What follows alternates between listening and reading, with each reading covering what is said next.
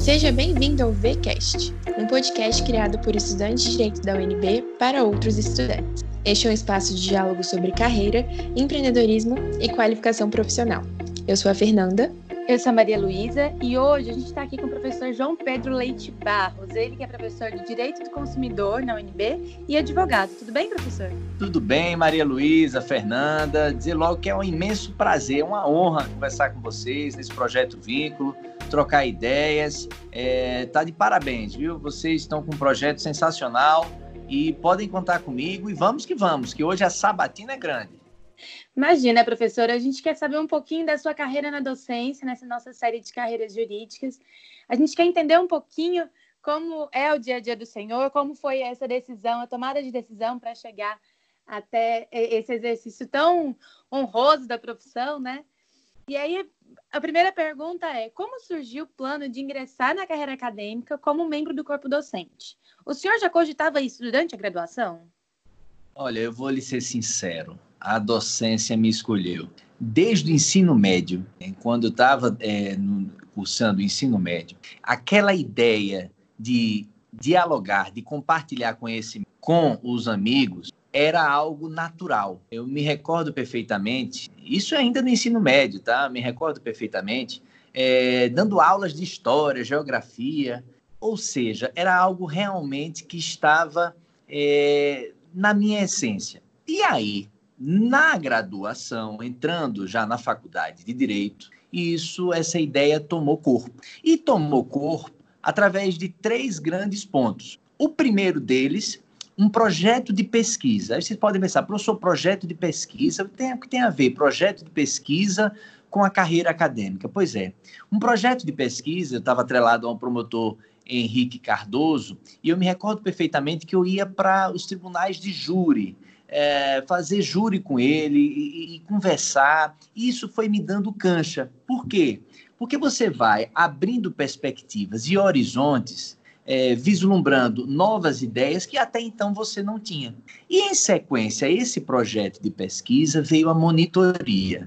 Aí sim era algo realmente muito vivo, porque eu me recordo quando o monitor tinha a possibilidade de não só, muitas vezes, é, aplicar a prova junto com o professor, né, estar ali verificando os alunos, é, etc. Mas muitas vezes, às vezes o professor faltava e a monitoria era eu.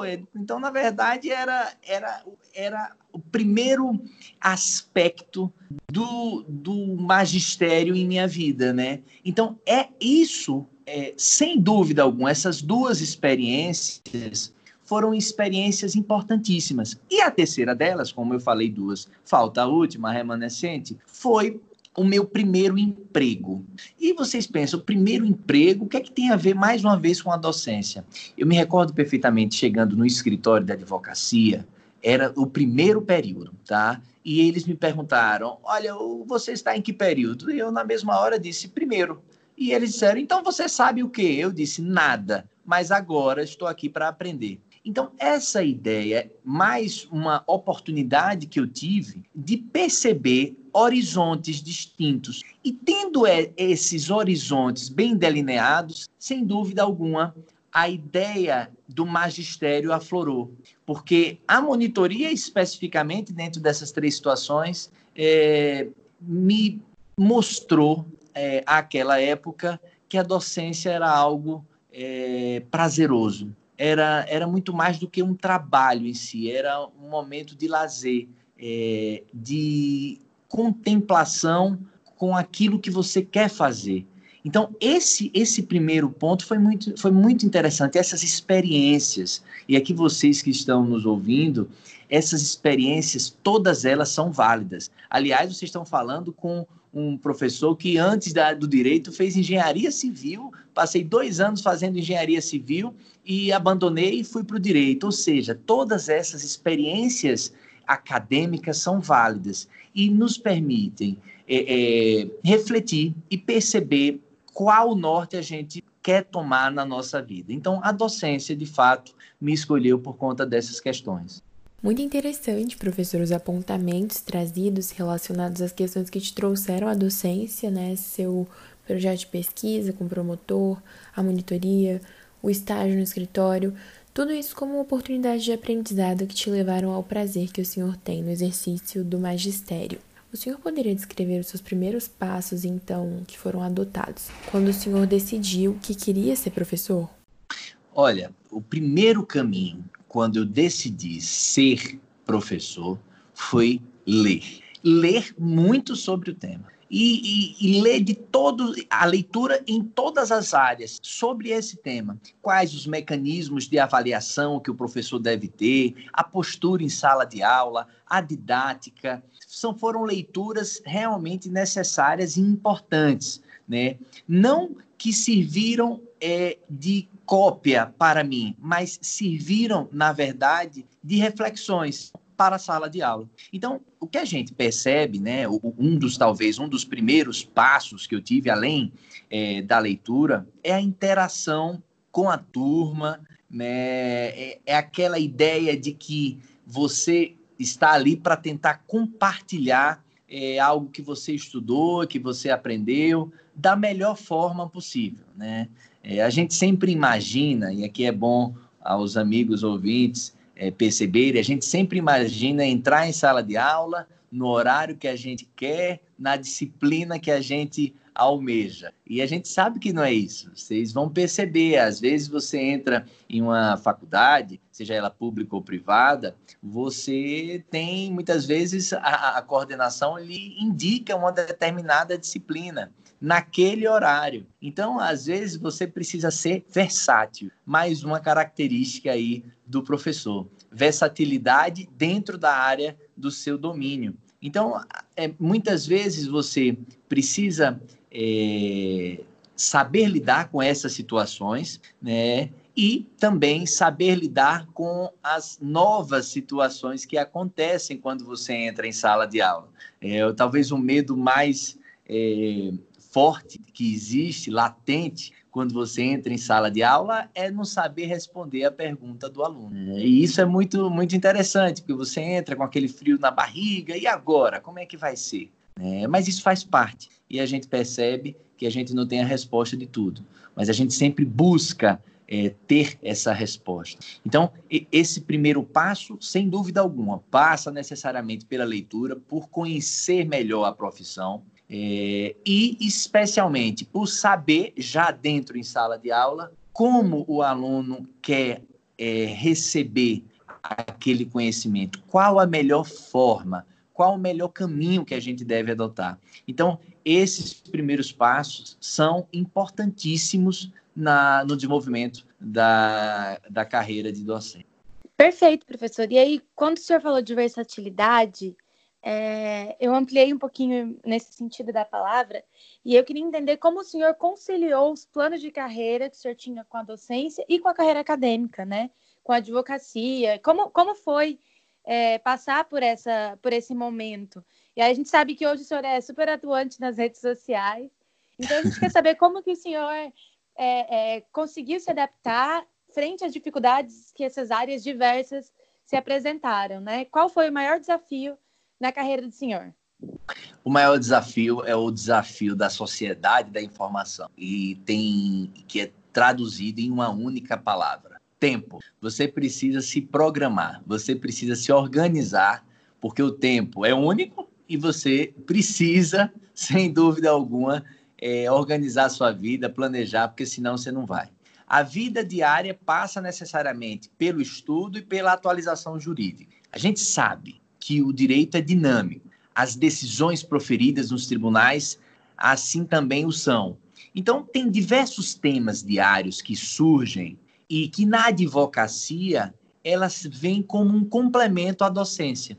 Porque na docência a gente muitas vezes vê e, vislumbra um, uma, uma ideia mais de teoria.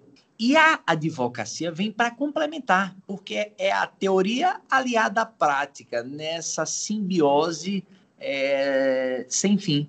Então, o ponto principal, sem dúvida alguma, é a ideia do tempo, de você organizar o seu tempo. Dentro da docência é mais fácil. Por quê? Porque você inicia um semestre, você já pode iniciar o semestre com todas as suas aulas feitas, preparadas, organizadas, seja mentalmente, seja através de slides, seja através de papel, de resumos. Você pode iniciar o seu semestre com as provas já elaboradas ou, ou uma, uma ideia de prova já elaborada. Muitas vezes você vai inserir uma questão ou outra de algum concurso remanescente e, e um, algum concurso mais recente, por exemplo. Então, é trabalhos, atividades. Você consegue planejar melhor a docência sem dúvida alguma. A advocacia não. A advocacia, quando você inicia um processo, olha, você tem data para iniciar, mas não tem data para acabar. As questões suscitadas, os incidentes processuais acontecem é, diariamente. Então, muitas vezes, é, você é pego de supetão para resolver alguma questão. Então, o mote, a questão principal, como a gente começou é, a nossa conversa, é o tempo. Então, bem uma, um tempo, uma ideia bem planejada, é, metas definidas, isso sem dúvida alguma vai é, melhorar a sua percepção como docente, como professor, como advogado também, para quem obviamente exerce a advocacia, tendo sempre em mente a atualização diária através de sites, livros jurídicos, informativos, notícias dos tribunais, é, e, sobretudo, antenado com aquilo que se passa. Eu sempre começo a, as nossas é, aulas perguntando é, o que o aluno, é, ou, ou, quais os principais anseios dos alunos, concurso público ou advocacia. Normalmente eu trato essas duas questões. E aí é, a gente consegue, muitas vezes, direcionar a nossa disciplina para o anseio do aluno. Então, se a maior parte pensa, vislumbra é, um concurso público, sem dúvida alguma, a gente pode trazer isso nas questões de prova, por exemplo. É, por outro lado, se a maior parte entende que a advocacia deve ser o caminho, a gente também traz isso em, nas provas, questões práticas, questões, por exemplo, de OAB, retiradas é, da própria ordem. Ou seja, a gente faz essa ideia, a gente busca essa ideia de complementaridade entre os anseios que a turma quer. Então, é, é isso, a gente precisa, de fato, é, ver o que o aluno é, quer com, com a própria disciplina, para que a gente possa, muitas vezes, ajustar ah, o nosso ensino e isso é muito bem definido por semestre. Tem turmas que são mais atreladas para a advocacia, tem turmas mais atreladas para o concurso público. Sem dúvida alguma, a gente consegue muitas vezes atrelar o nosso norte é, para os anseios, para as vontades dos nossos alunos. Professor, muito interessante essa questão que o senhor trouxe relacionada assim ao desafio realmente de entender também o anseio dos alunos e sobre essa questão realmente assim do planejamento da atividade docente, o que isso requer, o tempo que isso requer e essa questão também das metas definidas e da atualização constante que o senhor tem que fazer, né? Aliás, acho que todos nós profissionais e futuros profissionais do direito também trouxe essa questão da organização das aulas, dos trabalhos, das provas. Eu queria que o senhor falasse um pouquinho também, descrevesse um pouquinho do cotidiano dessa atividade. Olha, o, o, o que a gente percebe dentro da, da docência é um planejamento. É o planejamento das aulas, eu já havia mencionado, é organizar todas as aulas, né? Isso através é, ou uma organização mental do próprio professor, se assim e conceber de melhor forma, ou muitas vezes a organização em resumos, em slides, em material para o aluno. Então, esse é um primeiro ponto, né? É o ponto da organização, do planejamento. Bom, e aí, em sequência, em sala de aula, a gente vai percebendo as dificuldades né, dos alunos, as é, diretrizes, o que é que os alunos buscam com, aquele, com aquela ideia daquela disciplina e tenta eventualmente trazer a nossa a nossa perspectiva. Um caso interessante que aí eu compartilho aqui com vocês é quando eu sempre entro em sala de aula, eu sempre pergunto: quem está aqui em nossa disciplina é direito do consumidor, né? É o direito vivo. Quem está aqui porque teve algum problema com eventual fornecedor, serviço de telefonia, plano de saúde, bancos, 90, 95% das pessoas levantam, é, o professor, olha, porque aconteceu isso, porque aconteceu aquilo, e 90, 95% também entendem é, como o caminho, por exemplo, o litígio, buscar o poder judiciário, é aquela ideia muito inerente ao estudante de direito. Vamos colocar no pau quem? Vamos ajuizar uma ação contra quem? E essa ideia a gente precisa muitas vezes alterar.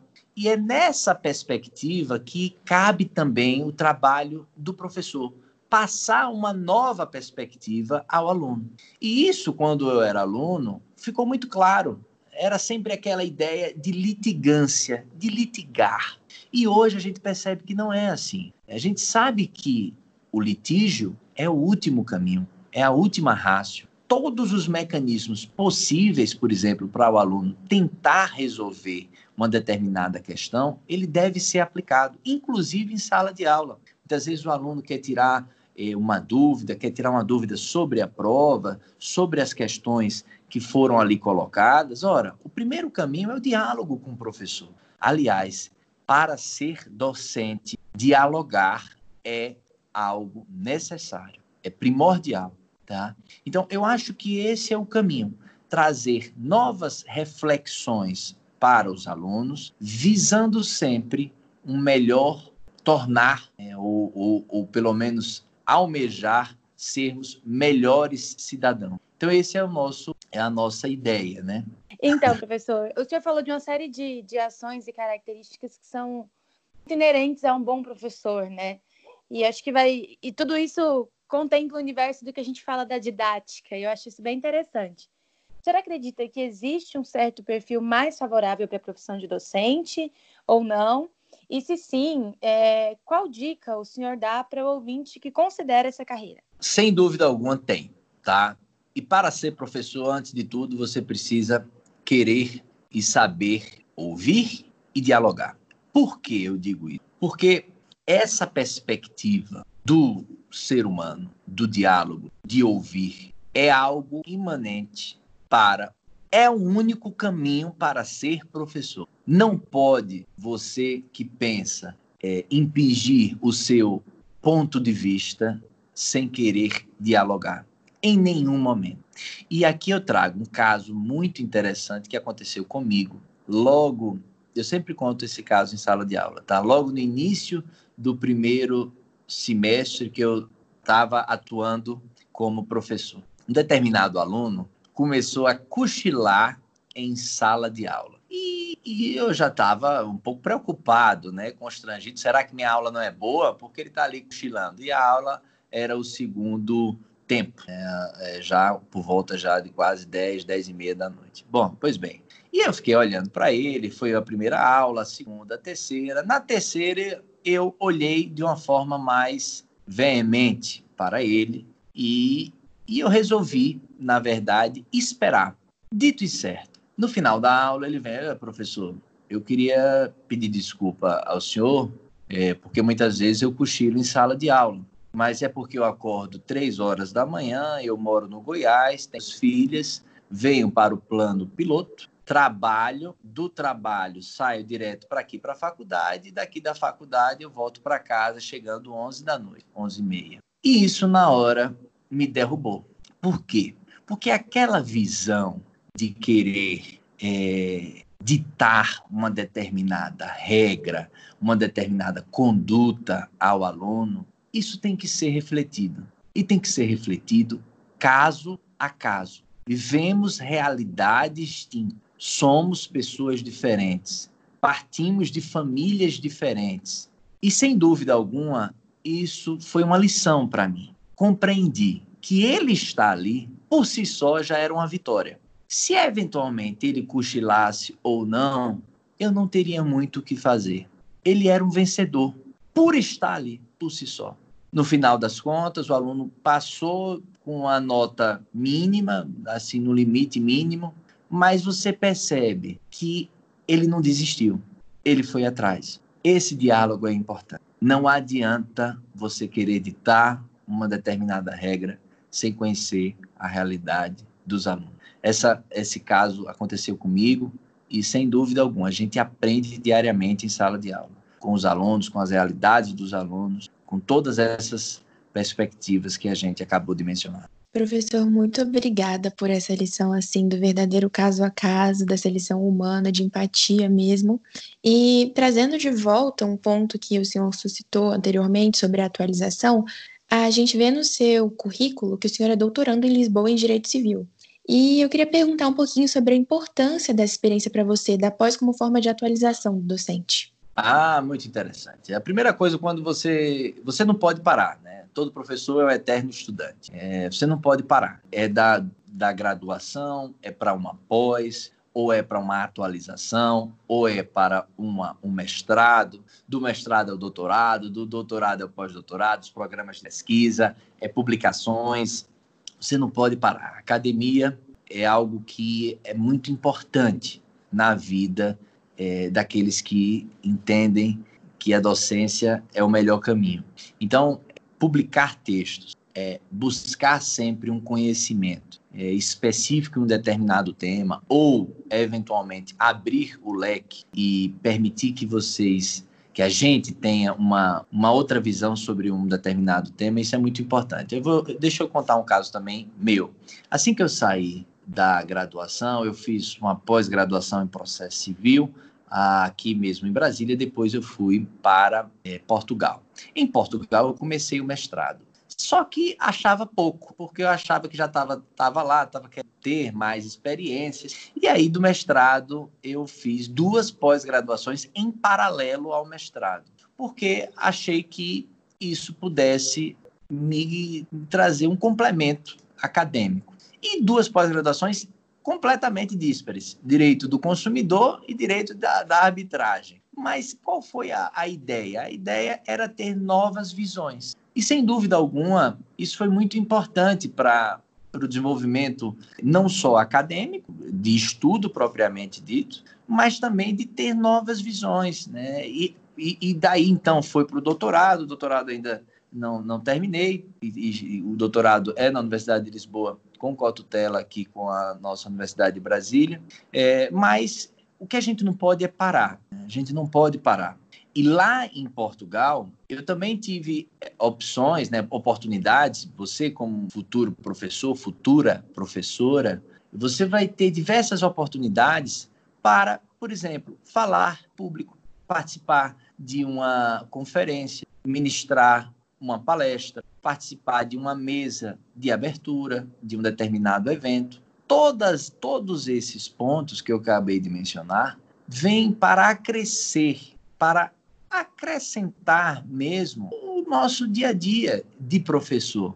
Isso é muito importante. E essa visão de Portugal foi uma visão muito interessante, porque aí, nesse caso, foi uma, uma, uma profunda é, alteração, né, uma, uma, oportunidade que eu tive para vivenciar uma nova realidade. E foi muito interessante. Todo aluno que puder ter uma experiência fora do país, ou também aqui dentro do país, em, outra, em outras universidades, né, porque, até porque existem esses programas de mobilidade acadêmica, são realmente é, é realmente uma oportunidade ímpar. Todos aqueles que tiverem a oportunidade devem fazer. Então, trazendo isso para a docência, todas essas atividades são realmente atividades que vêm para complementar é, a atividade docente em sala de aula, até mesmo a orientação no projeto de pesquisa para o aluno, participação de painéis, apresentação de papers em congressos. Todas essas atividades são atividades necessárias para o desenvolvimento do professor e também do aluno. Ai, que ótimo, professor. E é muito bom ver que o quanto vocês se empenham e se esforçam para oferecer sempre o melhor para os alunos, né? Tanto em questão de didática, quanto em questão de, de conteúdo e como pessoas. Mas passando um pouquinho nessa parte de oferecer coisas, a gente tem aqui no VCast o hábito de pedir aos nossos convidados que indiquem um livro, um filme ou uma série que considerem imprescindíveis para os ouvintes. Qual indicação o senhor guardaria para nós? Olha, a leitura é crucial. Para o professor, ela é protagonista, tá? Ela é protagonista do dia a dia. Bom, leitura são alguns. Eu não tenho dúvida que o aluno tem que ler eles, os juízes vistos por um advogado, do Piero Calamandrei. Tem que ler também. Eu resolvi trazer três, tá? Tomei essa liberdade é, Como Vencer um Debate Sem Precisar Ter Razão, do Schopenhauer. E também deixaria, é, fazendo o nosso merchan, o nosso livro da arbitragem online em conflitos de consumo, que eu trato um pouco sobre esses mecanismos alternativos de resolução de litígio. As formas de resolver o conflito sem necessariamente ter que buscar o poder judiciário. Bom, livros são esses. Séries eu, particularmente, não tenho é, muito hábito de ver séries, apesar de ser uma falha minha, tá? Mas eu posso citar o, que eu vi parcialmente Suits e The Crown. Aí você diz, ah, professor, mas The Crown é uma série histórica. Perfeito. Qual é a ideia? A ideia é de, todas as vezes que você vê essas séries, né, você tem que analisar a série como uma própria análise crítica, fazer uma análise crítica e aí você pode fazer uma análise crítica em diversas áreas do direito, seja na área penal, seja na área civil, seja eventualmente até na área de consumo. Ou seja, analisar e ver um filme ou uma série de uma forma é, mais crítica. Então, eu acho que esses pontos são esses, esses, essas ideias, né? A leitura, a série, o filme, todos eles são importantíssimos, interessantíssimos para o desenvolvimento do estudante, do aluno é, e também do próprio professor. Né? Nessa, nessa perspectiva é que a gente precisa buscar sempre é, um melhor, uma melhor, é, um melhor conhecimento, né? uma nova forma de conhecer o dia a dia, as, as, as, as, as realidades né, distintas, transpostas pelos filmes, pelas séries e também pela imersão aos livros. Professor, infelizmente a gente está chegando ao final do episódio. Eu queria, todavia, agradecer muito pelo senhor ter aceitado o nosso convite hoje. Eu, como sua aluna, te admiro muito, a sua trajetória é muito interessante. Eu acredito que dicas valiosíssimas foram trazidas hoje sobre empatia, diálogo, atualização. E a carreira da docência é muito admirável. Sem vocês não existiria vínculo, não existiria o NB, não existiriam profissionais do direito. E a gente só tem a agradecer ao senhor e aos professores que mudaram e mudam a nossa vida. E nesse episódio especial do VCast, além de agradecer ao senhor, eu gostaria também de agradecer a nossa professora coordenadora, Amanda Flávio, que sempre acreditou na gente e nos deu suporte para, de fato, tocar esse projeto. Muito obrigada, professora, porque sem você nada disso teria saído do plano das ideias. Fernanda, Maria Luísa, a professora Amanda Flávio, ao Projeto Vínculo, o prazer é todo meu, contem conosco. A docência é incrível, é incrível. É algo realmente muito, é, muito importante na vida é, de uma pessoa. E para mim, especificamente, a docência me escolheu. Então, é, queria deixar meus sinceros agradecimentos, as saudações para vocês e contem comigo para o que vocês precisarem. Muito obrigada, professor. Muito obrigada a você que nos ouviu até aqui. Quero deixar aqui registrado, lembrando todos dos outros episódios do Vcast que estão disponíveis. Seria muito legal que você ouvisse. Essa série de carreira está incrível, então acompanhe todos os episódios. É, nos sigam nas redes sociais, arroba projeto, vim, projeto ponto vínculo no Instagram, Projeto Vínculo no Facebook e no LinkedIn também, tá? É isso, gente. Até o próximo episódio.